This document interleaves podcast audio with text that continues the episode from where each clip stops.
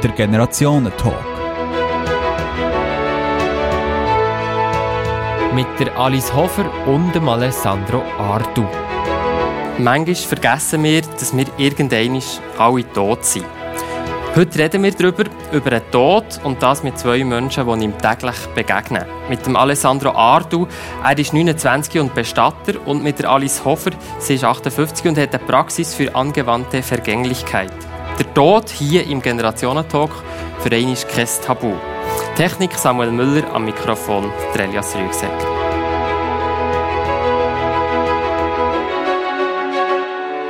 Ja, Alice Hofer und Alessandro Ardu, Wann habt ihr das letzte Mal an Tod gedacht? Also selber oder äh, im Allgemeinen?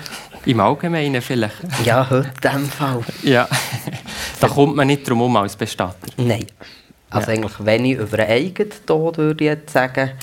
Aber äh, natürlich äh, ist das mit täglichem Umgang mit, äh, mit den Verstorbenen. Ja. In welchem Kontext bist du heute damit konfrontiert? Gewesen? Mit einer Einbettung und dann einfach äh, administrative Sachen, ja. aber gleichwohl der Tod hinter sich. Einbettung, kannst du uns nicht Bestatter, Bestatterinnen aufklären, was das heisst? Ähm, eine verstorbene Person in Sarg betten und die Überführung machen. Mhm, mhm. Alice Hofer, wann hast du das letzte Mal an Tod gedacht? Auf dem Weg daher bin ich so langsam gelaufen und dachte, was ist das wieder für einen schönen Abend und die Sternennacht und die milde Luft und ich genieße jeden Tag, wo ich am Leben bin, weil ich danke wirklich jeden Tag zweimal, am Morgen und am Abend, für die Schönheit, die ich darf erleben und ich probiere mich eigentlich immer ein bisschen auf Pikett zu halten. Auf Pikett für die eigene Tod? Ja. Wie muss ich mir das vorstellen? Ich probiere einfach immer so weit mit mir im Reinen zu sein, dass ich sagen kann, ah, heute war der letzte, okay, ist gut, bin parat. Und das könntest du heute zum Nein, Beispiel auch sagen? überhaupt nicht. Aber ich stelle mir es immer vor. Ich stelle mir jeden Tag vor, wie wäre das jetzt für mich, wenn, ich, wenn das mein letztes wäre hier. Und wie ist das heute, wenn du dir das heute vorstellst? Ist das... Ein bisschen unfertig irgendwie. Mhm. Ja. ja. Ja, für euch ist eben der Tod kein Tabu, für viele andere eigentlich schon. Warum ist das auch so, dass der Tod so ein Tabuthema ist? Die Ungewissenheit, sage ich jetzt einmal. Man weiß nicht, was es ist. Es gibt Leute, die Angst davon haben.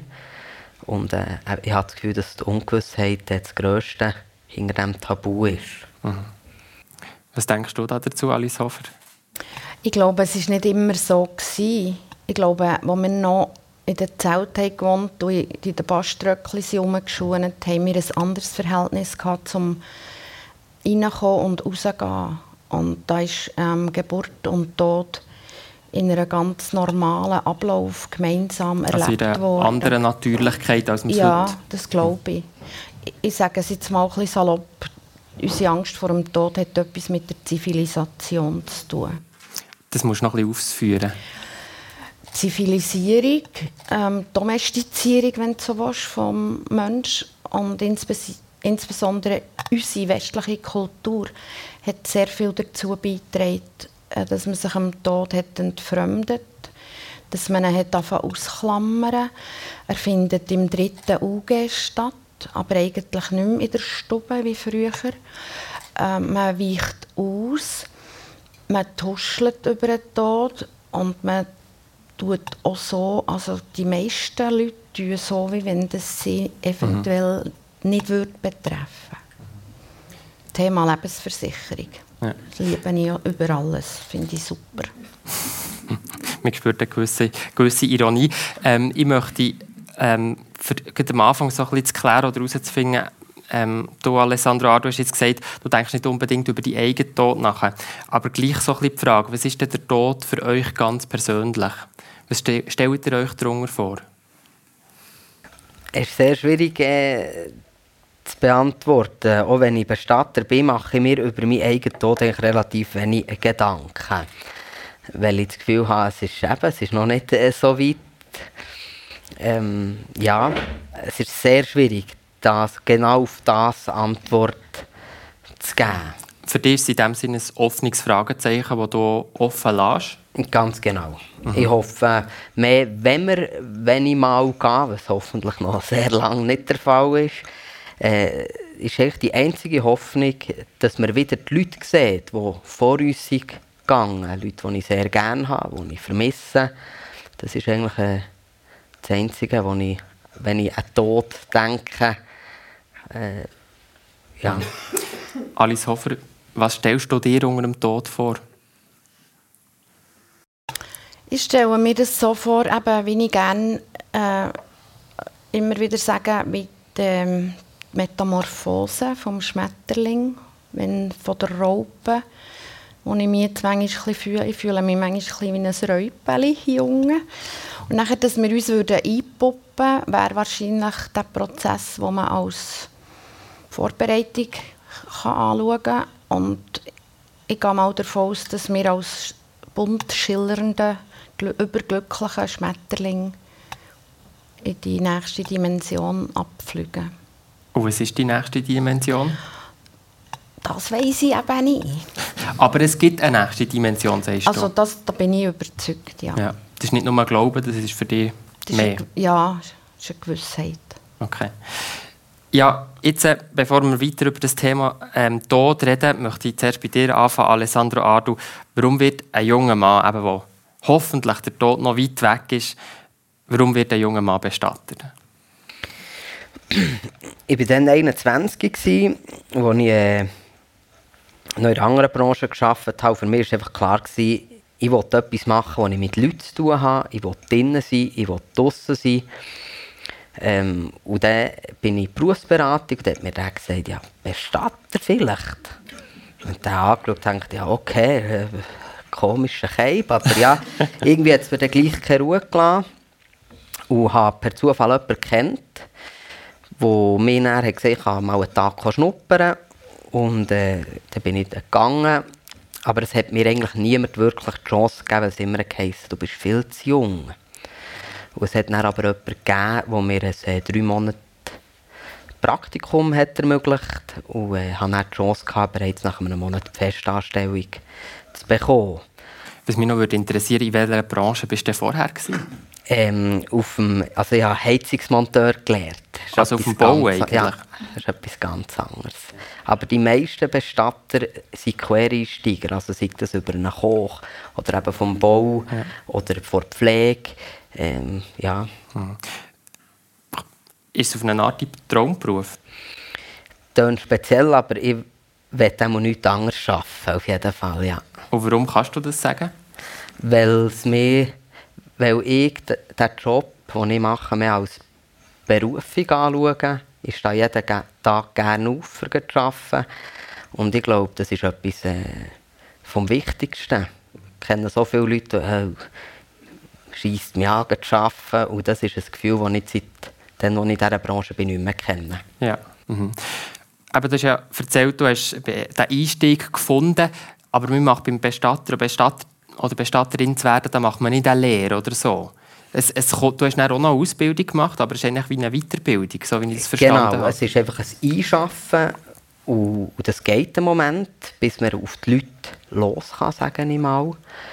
Ähm, ich habe dann nach drei Jahren mich angemeldet für noch die Schule und nach, äh, die ist schon noch zwei Jahre gegangen und habe dann im 2017 den Fachausweis können abschließen.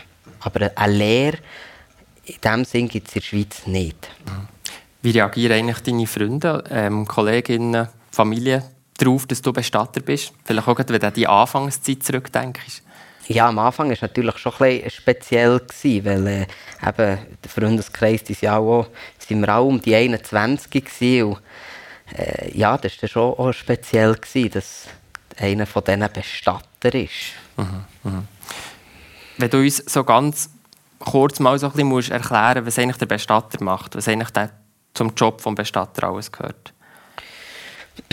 Der Bestatter, also es, es fängt eigentlich an, indem dass man das Telefon abnimmt, den Todesfall entgegennimmt, zu den Leuten heimgeht oder sie kommen ins Büro, je nachdem, wie es für sie stimmt. Dann tut man beraten, einfach mal hören, was ist passiert. Hat der Verstorbene einen Wunsch gehabt? Und dann probiert man eigentlich dort aufzugleisen und so zu beraten, dass es für die Familie am Schluss stimmt. Das ist ganz wichtig. Und dann geht äh, der Bestatter auch die verstorbene Person holen nach dem Gespräch. Also im Idealfall ist es nach dem Gespräch, weil dann kann man auch genau das machen, was man besprochen hat. Du sagst im, ich unterbreche hier, du, du sagst im Idealfall. Es gibt ja eben auch schwierige Fälle, wo der Tod irgendwie, Unfall oder was auch immer, oder es sind das für was eben nicht so abläuft? Genau, wenn es eben oder mit der Nacht oder ein Unfall einfach etwas weniger Angenehmes, wo man halt erst muss die verstorbene Person holen und sich dann halt einen Tag oder zwei Tage später trifft. Weil vielfach ist es so, dass in einer Schocksituation ähm, ist es sicher wichtig, als Bestatter einfach mal eine gewisse Sicherheit und Ruhe in eine Familie hineinzubringen. Es wäre falsch, wenn man jetzt, wenn es so überraschend kommt, sofort herzugehen, mit dem Block und aufzuschreiben, weil das sind, die sind wie in einem Film, die Leute, verständlicherweise. Und man muss ihnen einfach mal Sicherheit und Zeit schenken. Das ist ganz wichtig. Was gefällt dir am meisten an deinem Job? Zu besprechen. Der Kontakt mit den Leuten? Ja, zu beraten. Mhm. Wir kommen sicher noch ein bisschen äh, mehr dazu, das noch ein bisschen zu verteufeln. Alice Hofer, du bist nicht Bestatterin, aber beschäftigst dich auch sehr stark mit dem Tod. Könnte man sagen, dass du eine Bestattungsplanerin bist? Ja, kann man so sagen. Ich, ich nenne es eigentlich Abschieds- und Bestattungsplanung. Mhm.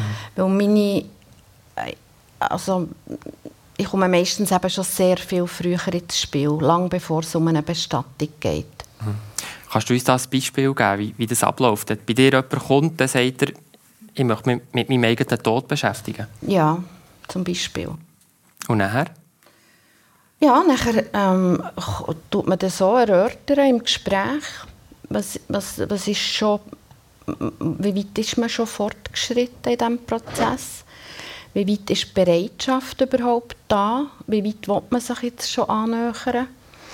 Viele kommen zu mir, die haben noch überhaupt nichts und nicht jetzt das Obligatorische zum Beispiel, wie einen Vorsorgeauftrag, eine Patientenverfügung und heute immer wie mehr äh, die Organgeschichten. Das entwickelt sich ja auch in eine Richtung, wo ich finde, äh, wo man nicht genug kann, sich selber dazu äußern Und wenn das einmal alles so ein bisschen verbröselt ist, was will man überhaupt? Wie, sieht man die eigene letzte Meile, wenn ich das mal so darf sagen? Dann, ähm, tun sich da schon ganz neue Horizonte auf. Also das ist für die Leute einfach eine riesige Erleichterung, wenn mal das aus dem Weg ist. Also wirklich rein das Administrative, das Organisatorische, genau. so diese Sachen, da hilfst du ganz praktisch, das zu klären. Jawohl, so. helfe ich. Und das, was ich nicht selber anbiete, tue ich auch vermitteln. Ich habe eine Treuhänderin im Team und ähm, ich kenne auch viele Treuhänder und Notare, die das anbieten können. Und nachher im zweiten Schritt, wenn die Leute bereit sind, geht es bei mir eigentlich um die pragmatischen Sachen, materielle Sachen. Zum Beispiel die Grundsatzfrage, wo auch ich selber äh, lang dran äh, habe, will ich eigentlich in die Erde oder möchte ich lieber ins Feuer? Das sind so Sachen, wo wie, wie kann man denn den Leuten helfen bei dieser Entscheidung? Weil, also wenn ich es für mich überlege, ich will beides nicht. ja, ich auch nicht. Ich will, ich will eigentlich auch beides nicht. Und ich glaube, man kann wirklich also, den Leuten nicht helfen. Man kann einfach sagen, immer wieder in sich hineinlassen, äh, Pro und Contra abwägen. Jetzt in meinem Fall zum Beispiel ist schlussendlich der Entscheid in dem Sinne erleichtert worden, weil, weil ich einfach kein Grab will. Ich will keinen Ort auf dieser Erde. Ich will, wenn ich von hier verschwinde, will ich einfach weg. Du willst nicht, dass die Leute noch nicht mehr hergehen Also die können her, wo sie wollen. Das sind sicher die Orte, wo wir zusammen waren oder ja. wo, wir, wo wir schöne Stunden verbracht haben. so. Aber ich gehe jetzt mal nicht davon aus, dass es ein Ort wird sein auf dieser Erde, wo man mit mir assoziiert. Mhm. Mhm. Und ähm, da ich sehr viele Leute betreue, die auch keine Nachkommen haben oder keine mehr oder keine Angehörigen mehr oder die überhaupt auch niemanden haben, wo sie ihnen einen Grabunterhalt möchten anvertrauen trauen. Es geht immerhin um 20 Jahre. Das ist schon ein Budgetposten. Mhm. Es ist schon eine Frage, wer geht die Blümchen beschütten, wer schaut dazu, etc. Also, also ich höre Sie ganz viele so praktische Fragen. Wie ja. fest ist denn auch, sage ich mal, auf einer existenziellen oder philosophischen Ebene das Thema Gespräch, dass die Leute wirklich das Bedürfnis haben, darüber zu reden, was der für sie der Tod ist? Ja, die Leute, die zu mir kommen, sind eben, wie gesagt, schon sehr intensiv auf diesem Weg, für sich alleine. Sie haben den Dialog mit sich selber eigentlich schon eröffnet, vielleicht mhm. schon längere Zeit zurück. Sie, und sie möchten einfach jetzt noch ähm, sich selber zur Erfüllung bringen mit diesen Fragen. Sie wollen entweder sich selber genügen tun und einfach ihres, ihre Wünsche, ihre eigenen Wünsche einmal formulieren und nachher auch erfüllen. Oder sie wollen auch vor allem ihre Nachkommen entlasten. Okay. Und zu den ganz praktischen Wünschen kann ja gehören, wie der Sarg zum Beispiel aussieht. Du hast auch ein Sargatelier. Mhm. Kannst du uns etwas davon erzählen? Äh, geht es ein bisschen präziser, eventuell? ja, also da kommen die Leute und sagen, sie wollen einen Sarg gestalten und nachher gibst du ihnen die Möglichkeit. Wie kann ich mir das vorstellen? Ah, also ich habe, ein, ähm, ich habe eine, eine grosse Auswahl an verschiedenen Särgen. Das geht vom schlichten, normalen Fichtensarg äh, bis zu irgendwie ziemlich ausgeflippten, bemalten Modell, wo man eben nach Belieben selber kann bemalen bei mir. Also wirklich ein Atelier, wir machen dann mit den Leuten ab, äh, dem und dem Tag tun wir mit dir die Sarg gestalten. Genau. Also sie sagen das, sie kommen mit den Vorschlägen meistens, ja. ja genau so läuft es. Dann sagen sie, jetzt wie neulich zum Beispiel, diesen Herbst habe ich eine Dame dürfen begleiten, eine ältere Dame, die hat ihren ganzen Kram schon geregelt, alles obligatorisch war schon auf der Seite, gewesen, beim Notar und so. Und die hat eben jetzt noch einen Sarg und eine Urne für sich selber gestalten. Äh, ist zu mir gekommen und hat gesagt, ihr müsst mir helfen, ich weiss nicht, was ich, weiss nicht, was ich will. Und nachher äh, haben wir einfach ein bisschen äh, herauszuspüren, was sind das für Farben, was sind das für Formen. Ja, und sie hat ähm, plötzlich gesagt, er, der muss hellgrün sein, weil es muss unbedingt etwas am Leben zugewandt sein. Und sie fühlt sich noch mit 85 Notabene sehr im Leben. Mhm. Was, was passiert mit den Leuten, ähm, die bei dir oder mit dir zusammen ähm, ihren Sarg oder ihre Ohren gestalten, währenddem dass sie das machen? Da passieren unheimlich schöne Sachen. Es ist ein Austausch von grösster Intimität. Ich sage meistens nichts oder nur so, ähm, was muss gesagt sein. Und sie fangen nachher meistens von sich aus mir von ihrem Leben erzählen oder irgendeine Episode, die von Bedeutung ist. Oder natürlich redet man auch über das Motiv, warum das sie das jetzt machen. Nicht früher und nicht später, sondern jetzt. Jetzt haben wir ein bei euch beiden so ein Einblick in euren Arbeitsalltag bekommen. Vielleicht eine ganz praktische Frage. Du hast es auch schon ein bisschen angesprochen, das Thema des Geld. Ähm, Alessandro Ardu, wie, wie teuer ist eigentlich so eine durchschnittliche Bestattung mit allem drumherum? Das ist immer schwierig, so zu sagen. Das ist wie, wie bei einem Auto kaufen. Man kann ein Auto haben für 500 Franken, aber man kann ein Auto haben für 100'000 Franken. Es kommt immer darauf ab, was der Kunde mhm. Aber so der, der durchschnittliche Betrag, den die meisten Leute jetzt bei euch zahlen, am Schluss? Ist schwierig zu sagen. ich sage jetzt, für hier, wenn jemand von Thun ist, ist ja viel schon gezahlt, wie eine Kremation ja. oder ein Grab, das ist nur ein Teil Unterhaltsgebühren. Mhm. Da fällt schon sehr viel weg, jetzt rein Bestatterkosten. Ich sage jetzt mal, das kann zwischen 2000 bis 5000 Franken okay. kosten. Ja. Einfach kommt wirklich darauf an, was der Kunde will. Mhm. Alice Hofer, wie ist das bei dir? Du ähm, hast schon angesprochen, was es für Folgenkosten gibt, das Ganze zu planen und so, aber du selber musst ja auch für etwas im Leben. Wie, ist das sehr individuell, wie du das mit diesen Leuten ausmachst, oder hast du wie ganz fixe Tarife, wie bei jedem anderen Geschäft auch, sage ich mal? Ja, es ist schon sehr individuell. Also ich, ich habe zwar fixe äh, Tarife, so. bei mir ist immer die erste Halbstunde ist gratis weil wir den Leuten möchte die Gelegenheit geben, mich unsympathisch zu finden und nachher jemand anderes auszuwählen. Ja. oder einfach zu sagen, hm, nein, die Chemie stimmt nicht oder irgendwie man ich doch nicht mit der. Und nachher, wenn man sich aber einig ist und gefunden hat, und so, von dann an habe ich einfach einen Stundentarif. Okay.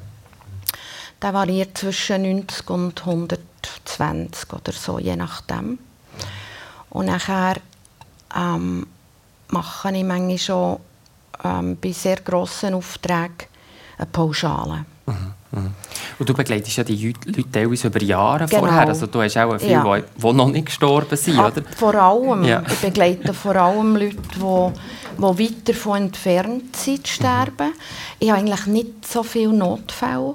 Es kommt ab und zu, vielleicht so ein, zweimal im Jahr, kommt jemand zu mir, der eine Diagnose hat oder und weiss, ein Zeithorizont, ja, wo einfach weiss, es, es geht jetzt langsam in die Richtung und wo das einfach jetzt regeln und Punkt. Mhm. Aber sonst habe ich eigentlich nicht, bei mir pressiert es nicht. Sind das wirklich auch, teilweise wirklich auch jüngere Leute? Mhm. Also was sind so die jüngsten Leute, die du bei dir ähm, unterstützt? Also die jetzt als Klienten ja, kommen? Genau. Ja, also ich, das, das ist mir jetzt, glaube finde jetzt nicht, das sage ich jetzt glaube nicht. Hier. Okay, ja, ist klar. Ich habe aber sehr viele Kinder und Studenten, die zu mir kommen Sicher, aus ja. Interesse. Ja. Weil sie das Thema interessiert, weil sie wollen eine Arbeit schreiben ähm, weil sie ein Schulprojekt ansteht und sie haben das Thema gewählt oder viele Abschlussarbeiten, Diplomarbeiten und so. Also ich habe eigentlich von ganz Kleinen, die für ihr Meersäule kommen, kann ein Särgli holen, bis zu den ganz Alten habe ich eigentlich alle. Eine ganze ähm, Bandbreite. Ja. Alessandro Ardu, in der Vorbereitung auf das Gespräch sind mir wirklich auch noch so ganz praktische Fragen in Sinn gekommen. Du hast vorher schon angefangen zu erzählen, was passiert eben am Anfang mit dem Telefon, das kommt, dann geht man vor Ort. Ähm, sind wir einfach überlegen, wenn der, äh, wenn der Mensch stirbt, der Körper der verändert sich. Ähm, kannst du uns da etwas darüber erzählen, wie sich der Körper verändert und auch wie schnell und was damit passiert? So wirklich in der ersten Stunde. Auch das ist völlig individuell. Es gibt, ähm, kommt auch immer darauf an, wie hat der Mensch gelebt. Ist er ein gesünderer Mensch gewesen? Ist er krank gewesen? Hat er viel Medikamente zu sich müssen nehmen? Und das entscheidet eigentlich der, der Prozess von dieser Verwässung. Was sicher schnell kommt, ist die sogenannte Leichenstarre, wie man mhm. immer sagt. Die sich aber auch wieder löst nach einer Zeit. Das ist eigentlich so der erste Schritt vor Veränderung. Ja. Und, und wie, wie, zeigt sich das dann? Also eben wie die, die ganzen Gliedmassen werden steif? Einfach. Werden steif, genau. Die Muskelmasse, die sich halt zusammenzieht. Und äh, die erste, danke vielmals, die erste Veränderung vom Körper ist in der Regel eigentlich meistens an den Fingern, die Fingernägel. Mhm. Ein dunkler werden, ja. werden einfach ein dunkler, nicht unbedingt schlimm, aber das ist einfach so ein Zeichen, mal jetzt fährt der Verwässungsprozess an. Und dann ist dann die Bauchregion. Und wie lange dauert dann die Totenstarre an? Weil du hast gesagt, das, das löst sich dann auch wieder. Das ist völlig individuell, was vom Körper. Ob jetzt die Hände, die Oberarme, die Beine, der Kiefer. Mhm.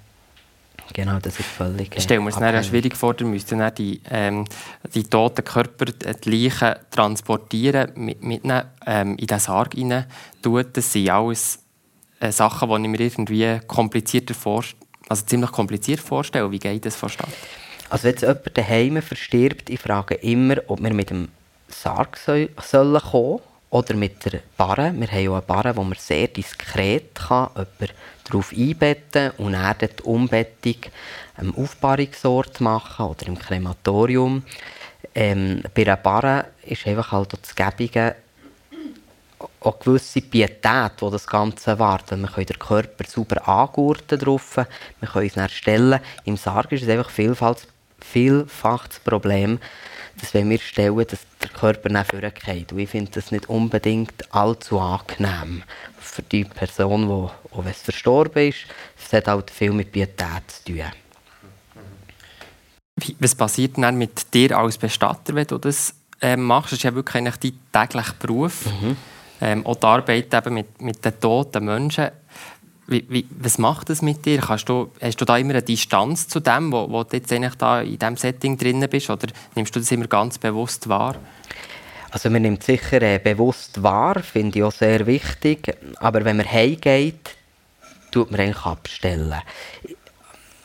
Ich bin ein Mensch, klar, das geht nicht spurlos an ihm vorbei. Man, manche Sachen gehen ihm ein bisschen näher, manche nicht. Aber in der Regel kennt man ja die Leute nicht.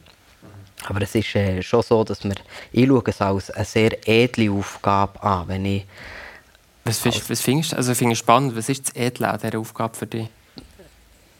Es ist einfach ehrenhaft, wenn ich die Person noch darf Weg machen eigentlich auf, auf den letzten Weg begleiten. Ich finde das äh, sehr dankbar. Das lernt man sicher auch in der Ausbildung. Was sind da so die wichtigsten Sachen, die man als Bestatter lernt oder die wichtig sind beim Umgang äh, mit dem toten Körper? Ja, das würde ich sagen, das, lernt man, das ist etwas, was man auch ein bisschen mitbringen muss. Also gewisse okay. Sachen muss man einfach schon mitbringen.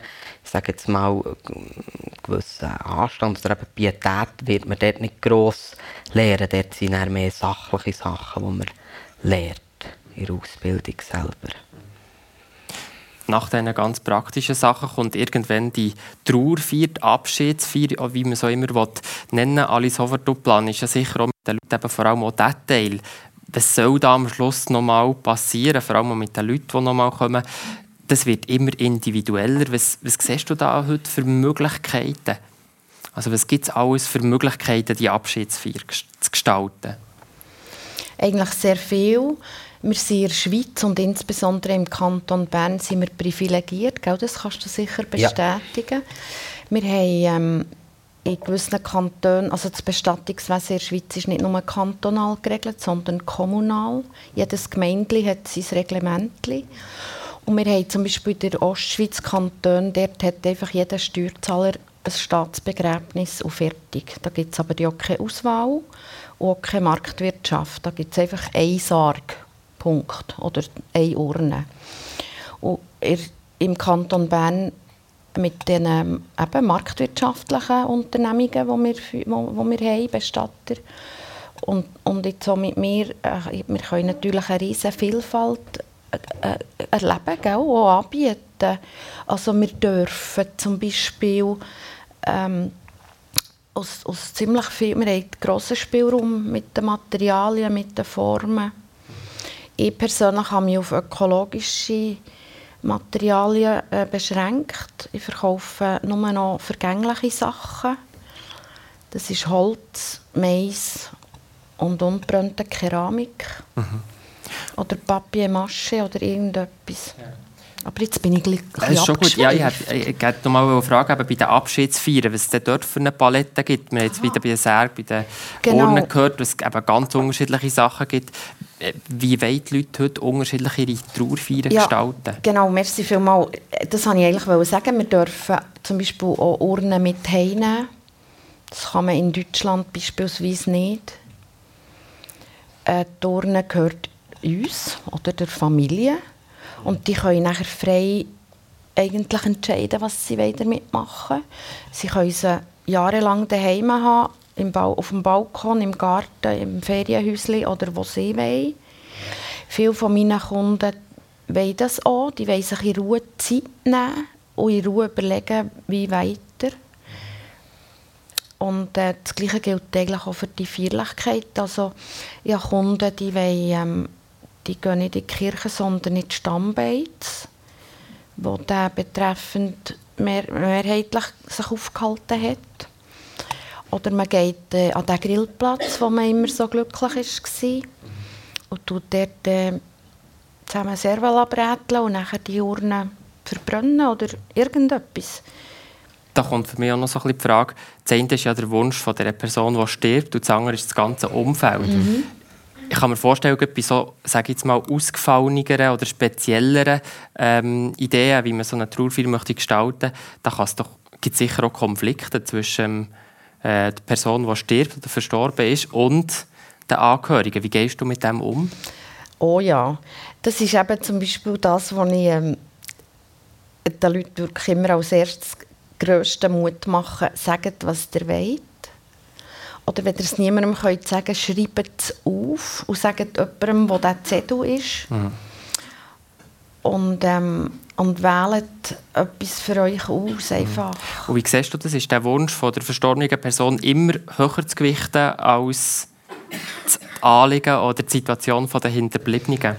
Nein, das finde ich nicht. Ja. Mir denkt, wenn jemand keine Anweisungen gibt, dann ähm, darf man davon ausgehen, dass es ihm einfach zu wenig wichtig ist. Mhm. Aber umgekehrt, wenn sich die Anweisungen... nach ihrem ja. Gut ja, wenn es sich dann widerspricht, weißt du, dass irgendwie die Person hat eine ganz klare Vorstellung, eben, die hat irgendwie auf einem Berg verstreut werden oder so, und dann sagen die Angehörigen, das, das wollen wir einfach nicht. Ja, dumm. Da habe ich auch keine Lösung. Okay. Wie, wie beobachtest das du, Alessandro Ardu? Die Konflikte zwischen dem Willen des Verstorbenen und der Familie, gibt es viel? Es gibt es etwa, dort muss man sich ein bisschen situativ anschauen. Wenn eben jemand, wir haben auch sehr viel Vorsorge, eben die Leute, die das im Vorweg besprechen. Ich sage jetzt irgendein Beispiel, sagt, ich will nicht aufgebahrt werden, ich will mit 80 nicht mehr das mit Leuten so sehen. Aber jetzt stirbt er mit 60 unerhofft. Vielleicht Familie daheim und dann steht keine Aufbahrung. Aber vielleicht ist es für die Familie noch die Gewissheit, nochmal Adi zu sagen, weil es ist ja völlig überraschend. Dort muss man situativ nachher anschauen und beraten. Das ist ganz wichtig. Ich möchte jetzt, äh, nachdem wir so viele praktische Fragen auf eine Art haben, ähm, diskutiert, noch so, äh, wieder zurückkommen zu der Frage, eben, was der Tod eigentlich ist. Ähm, Alice Hofer, ich, ich habe gelesen, du, ähm, in, einem, in einem Medienbeitrag, wo du hast gesagt, du sterbst jeden Tag ein bisschen. Mhm. Wie kann ich mir das vorstellen? Ich bin ja nicht mehr die, die ich gestern war. Und wir steigen ja nicht zweimal in den gleichen Fluss. Und ich habe mir zum Beispiel... Ähm, also es geht in die Richtung, die ich schon gesagt habe heute. Ich, ich, ich, ich finde jeden Tag einzigartig und tue mich eigentlich auch jeden Tag mindestens einmal mit meinem Ableben beschäftigen. Also das hast du wirklich ganz bewusst, mhm. dass du das einfach einmal am Tag machst und wenn du es am Abend um 10 Uhr noch nicht hast gemacht, dann nimmst du dir dann nochmal Zeit für das? Jawohl. Und das geht jeden Tag in komplett andere Richtungen? Total. Oder? Ja. Manchmal tue ich einfach etwas verabschieden, das ich nicht mehr will. Eine und das heisst für dich auch schon ein bisschen sterben? Ja, unbedingt. Ja. Eine Eigenschaft, eine Gewohnheit, eine Befürchtung, eine Sorge, die ich bis jetzt mit mir herumgeschleppt habe, die ich einfach finde, die tue ich jetzt entlassen aus meinem Radius. Die findet jetzt einfach nicht mehr statt in meinem Leben. Und das empfinde ich als eine Form von Tod.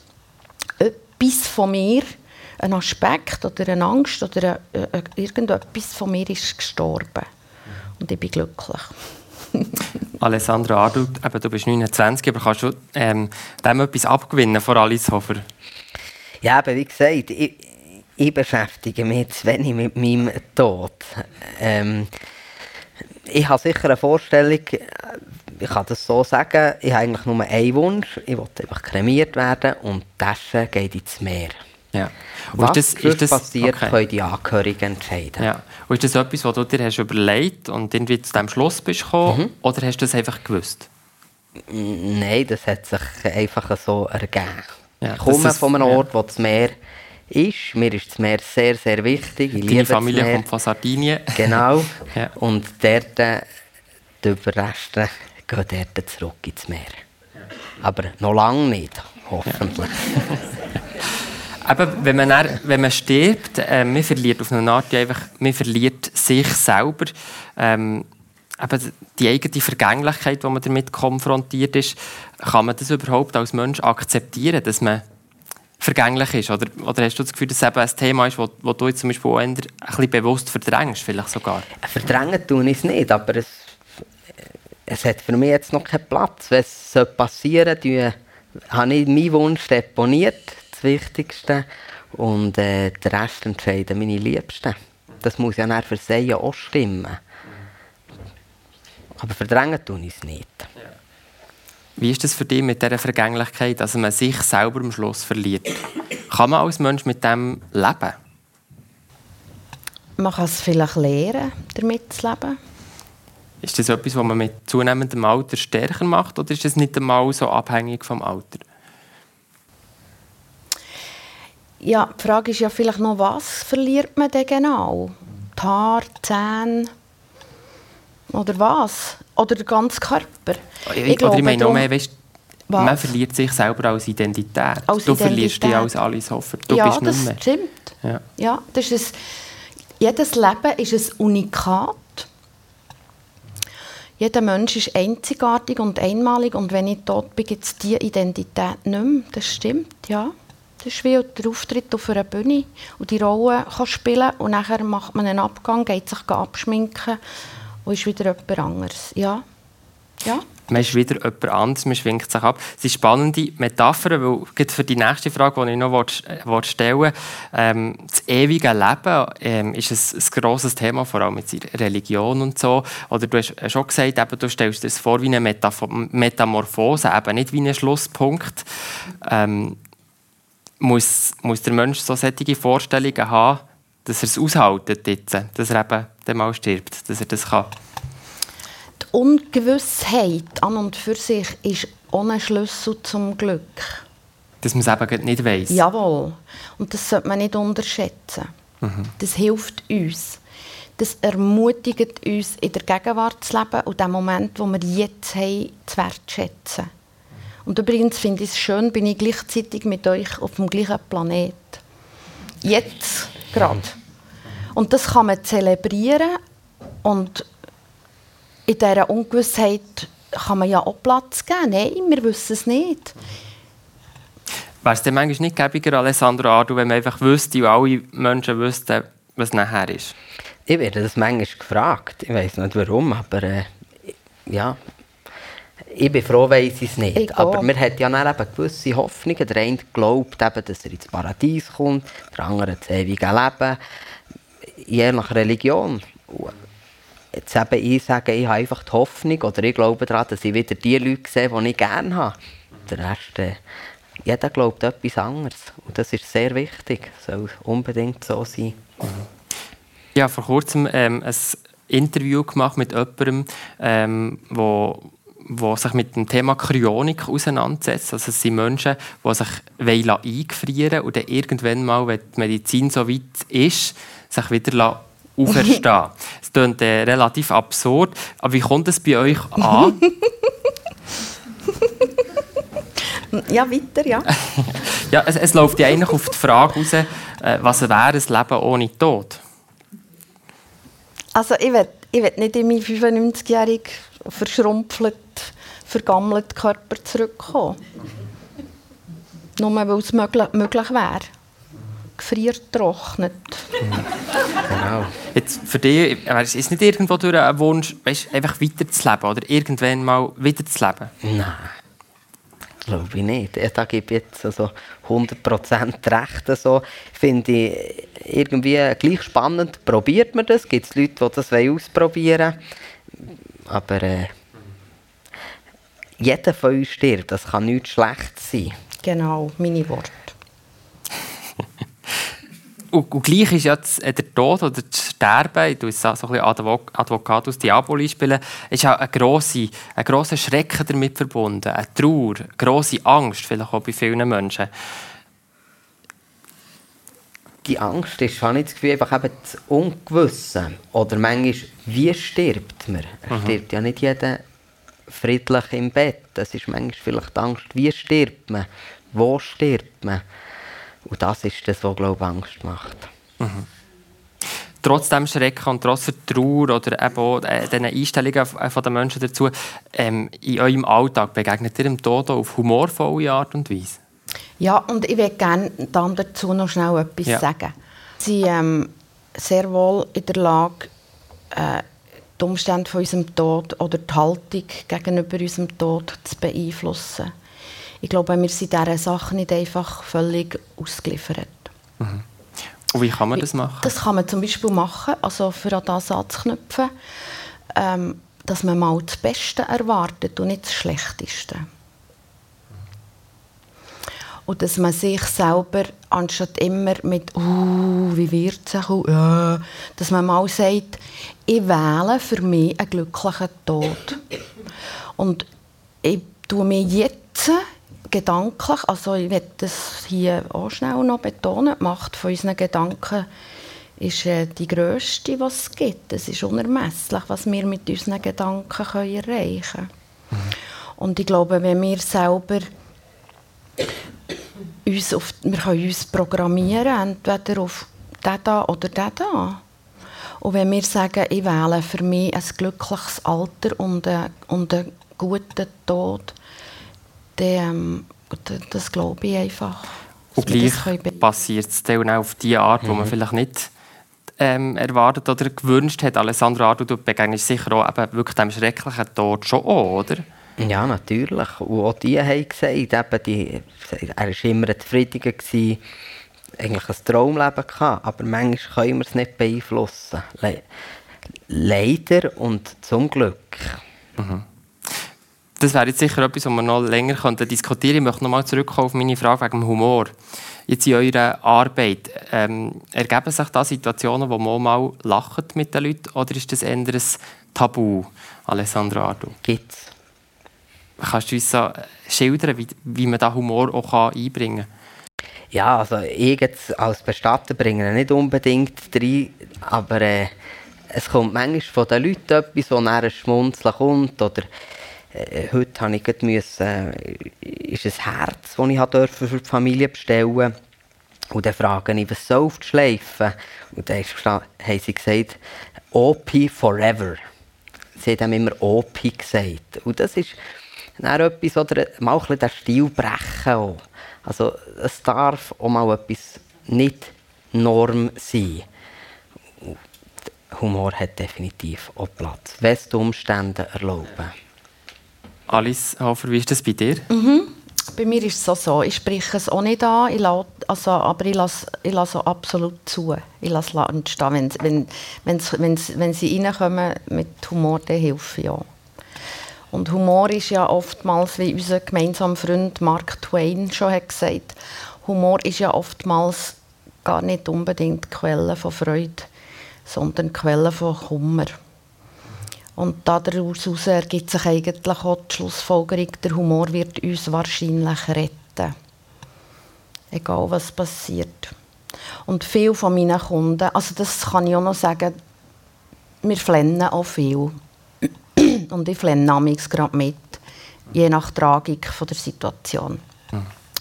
Aber ähm, es, das wird oft sehr viel wird nachher dadurch erlöst in ein, in ein befreites Gelächter. Und wenn sie nachher anfangen, Humor reinbringen, dann stehe ich sicher nicht auf der Leitung. Also, da helfe ich dir auch. Alice Hofer, Alessandro Ardu, merci vielmals für das Gespräch. Das ist der Generationentalk in dieser ersten Runde. Technik Samuel Müller im Mikrofon, der Elias Rüegsecker.